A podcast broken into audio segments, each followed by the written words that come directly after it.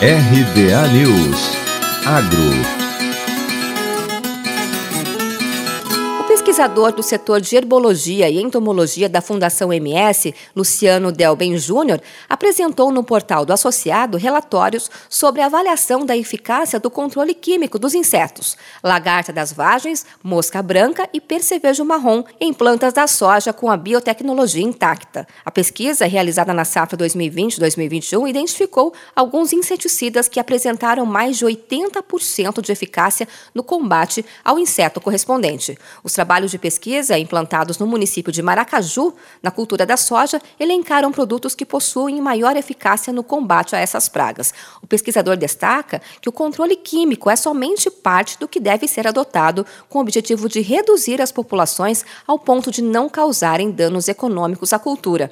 Ações como o monitoramento correto da lavoura, a identificação das pragas, escolha do inseticida, bem como a dose utilizada, além dos fatores operacionais, como a tecnologia de aplicação empregada, posicionando o produto fitossanitário no alvo biológico, são fundamentais para o sucesso da empreitada. A mosca branca é um inseto responsável pela transmissão de viroses, que pode provocar baixo desenvolvimento e até levar à morte da soja.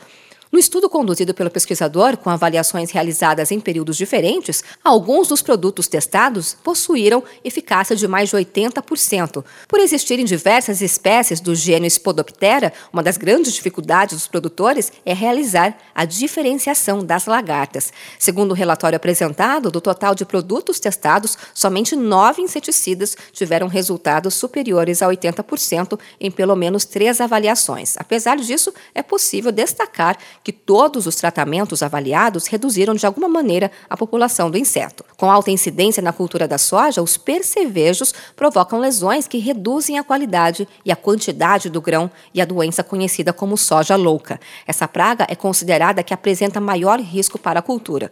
Os resultados foram obtidos com avaliações em cinco datas diferentes após a aplicação dos tratamentos e apontaram que, em casos de incidência alta de percevejos, quatro produtos testados apresentaram valores superiores a 80% em no mínimo três avaliações. Os resultados dos estudos desenvolvidos pelos pesquisadores da Fundação MS são apresentados no portal do associado. O site é associadofms.com.br.